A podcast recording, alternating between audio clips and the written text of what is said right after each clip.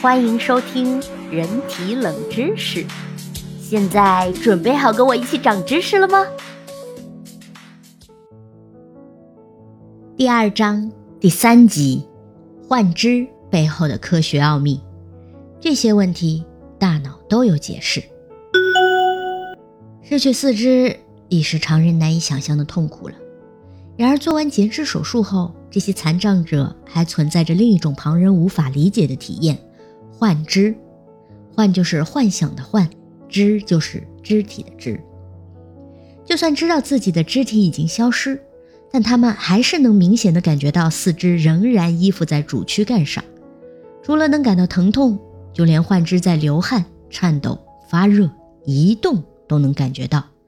有时患者在洗完澡后，甚至都能感到水滴附着在患肢皮肤上，但就是怎么都无法擦干。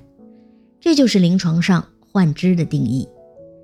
说出来你可能不信，幻肢的存在还不是罕见的个例，而是几乎所有截肢患者都会出现的体验，只不过程度不同罢了。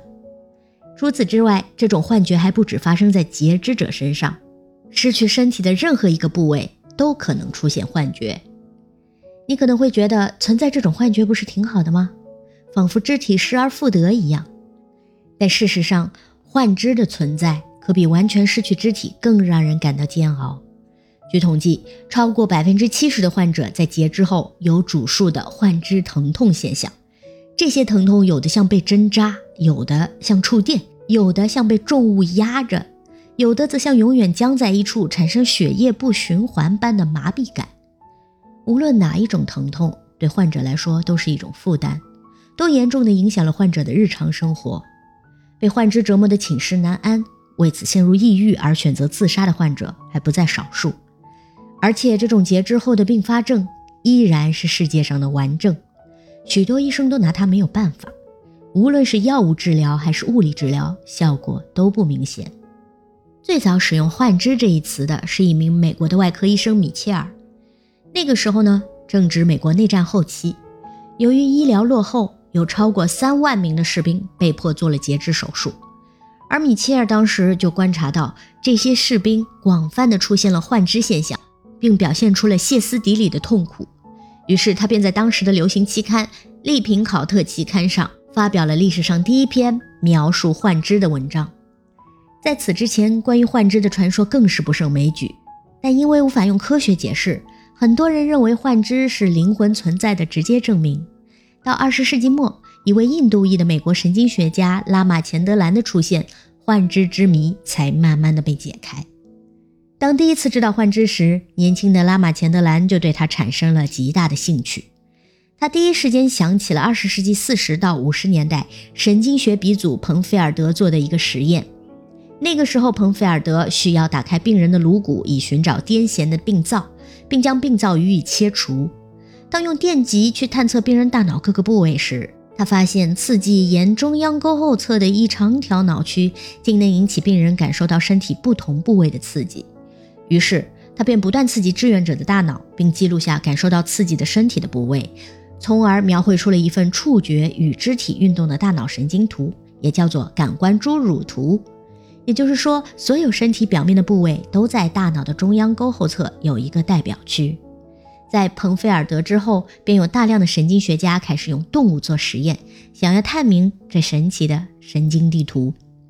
大家有没有感到和我们的中医有点像？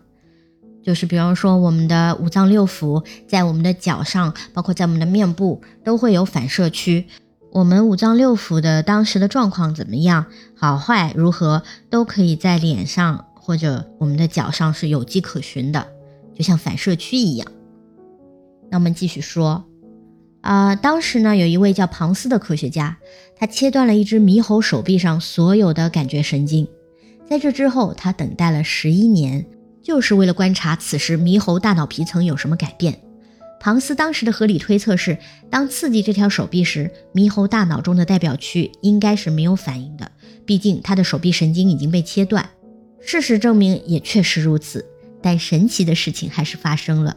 虽然刺激手臂时，猴子的脑部代表区没有反应，但当研究员触摸猴子的脸庞时，那条早已失去感觉的手臂对应的脑部代表区竟有了强烈的反应。这个实验意味着，猕猴来自脸部的触觉信息竟入侵到了旁边的手区。那要知道，在感官注入图中，脸区是在手区的旁边，两个是相邻的，所以很容易就搭错线。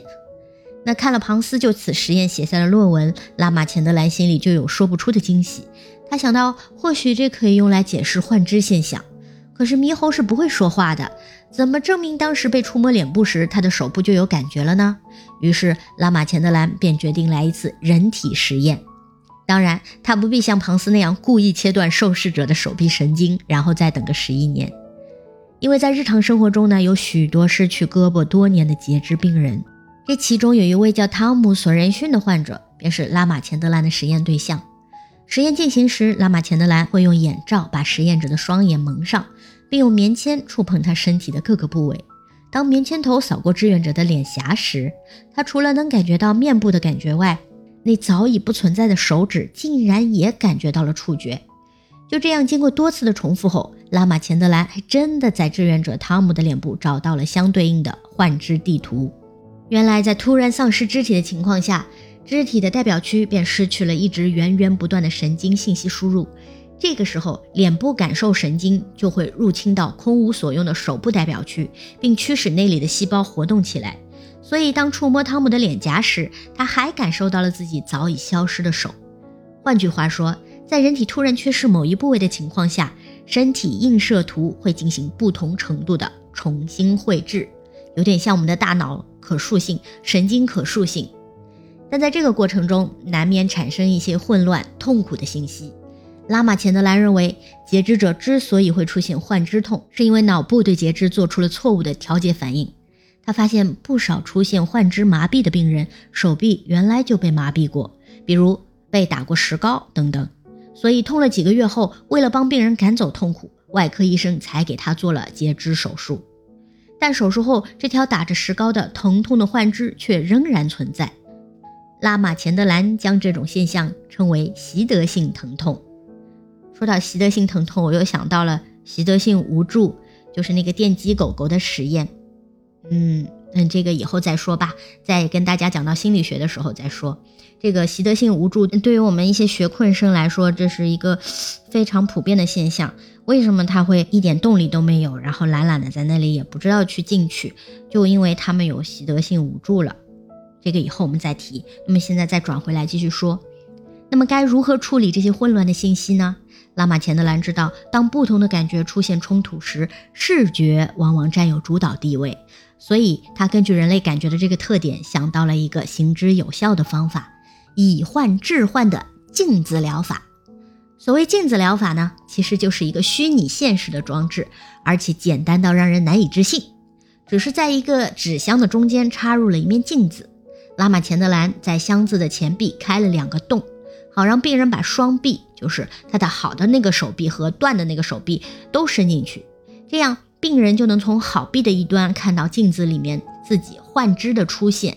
当移动健全的肢体时，镜中的幻肢也会随之移动。其实这个幻肢是什么？其实就是他那个好的胳膊，对不对？患者呢，这时候能够主观的感受到自己又能控制幻肢了。其实这一切都是假象。握紧，放松，握紧，再放松，一直活动完好的肢体，原来僵硬在一处、疼痛难忍的幻肢也慢慢的放松下来。心理疗法嘛，心理安慰剂一样。多数患者在几个疗程后，疼痛感就连同幻肢一起消失了。那么，如此拙劣的演技，真的能骗过大脑吗？很多病人一开始都怀疑这个简陋的方法是否真的有效。他们的第一感觉几乎就是失望的，因为他们觉得这个方法实在是太假了。但就在那一瞬间，镜子里的手仿佛突然就活过来了。患者也不是傻子，他们明白这不过是镜像的作用，但是他们的大脑确实被骗了。所以，其实我告诉你们，我们的大脑真的很蠢，很容易欺骗他们的。那以后我会教你们很多小的技巧和小的方法，去欺骗我们的大脑，帮助我们克服惰性之类的，然后一直不断的精进自己。好，这也是后话了，先卖个关子给你们。那我们继续说下去，尽管对患肢痛的神经机制，科学界还未达成普遍的共识，但大部分做过镜子实验的患者啊，症状都得到了较为明显的改善。这个神奇的疗法以肉眼可见的疗效，给患者带来了无限福音。只用一面镜子，就能让无数歇斯底里的病人从患肢痛苦中得到解脱。只要九九八，欢乐带回家，对不对？除此之外，这种镜子疗法还可以推广到中风患者。原因不明的疼痛患者身上，并且都有一定程度上的疗效。关于人类的大脑，还有许多更神奇的地方等待着科学家去挖掘。或许以后不单是幻肢能够得以解释，所有一切不正常都可以变得再正常不过，并且有迹可施。